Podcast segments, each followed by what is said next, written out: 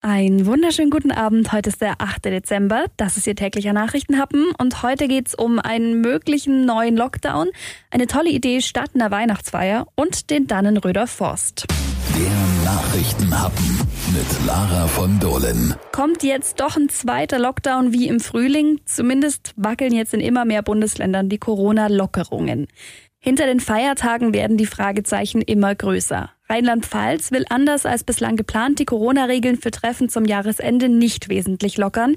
Sachsen-Anhalt kippt die Silvesterlockerungen vermutlich auch. Thüringen hat schon mitgeteilt, die Kontaktbeschränkungen an Weihnachten nicht lockern zu wollen. Und Sachsen geht sogar noch weiter. Am Montag gibt es einen Volllockdown. Auch Bayern droht dieser Volllockdown.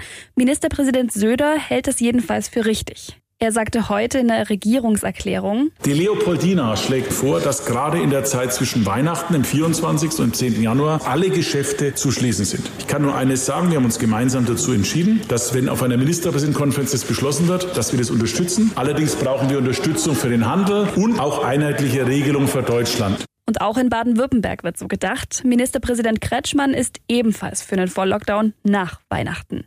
Eine Studie im Auftrag der Bundeswehr-Universität in München hat jetzt herausgefunden, dass 42 Prozent der Befragten bereit sind, die Corona-Regeln zu brechen, obwohl über drei Viertel die Maßnahmen eigentlich befürworten. Wir haben auch auf Facebook und Instagram nachgefragt, also gerne mitdiskutieren. Wir sind sehr gespannt auf Ihre Antworten. Was dieses Jahr auf jeden Fall nicht geht, sind Firmenweihnachtsfeiern. Die Universitäts- und Rehabilitationskliniken Ulm hatten da aber eine richtig schöne Idee. Mit dem Geld, das die Weihnachtsfeier normalerweise kosten würde, unterstützen die Kliniken jetzt Bildungsprojekte an zwei Schulen in Namibia. Das Geld ging konkret an den Ulmer und Neu-Ulmer Verein Support e.V. 8500 Euro haben die Kliniken gespendet. Sie wollen dafür ein Zeichen setzen, dass man die Schwächeren nicht vergessen darf und das auch trotz Corona nicht. Und Bildung ist wirklich das Allerwichtigste. Bildung ist super wichtig für die sozioökonomische Entwicklung eines Landes, für Krankheitsprävention und natürlich auch für Rechte und Demokratie. Also Hut ab, eine tolle Geste aus Ulm. Der Nachrichtenhappen. Top News aus Deutschland.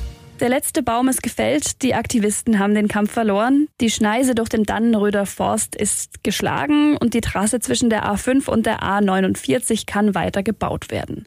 Das ganze letzte Jahr haben sich Aktivisten schon in dem Waldstück verbarrikadiert und Baumhäuser gebaut. 2000 Polizisten waren in den letzten zwei Monaten im Einsatz.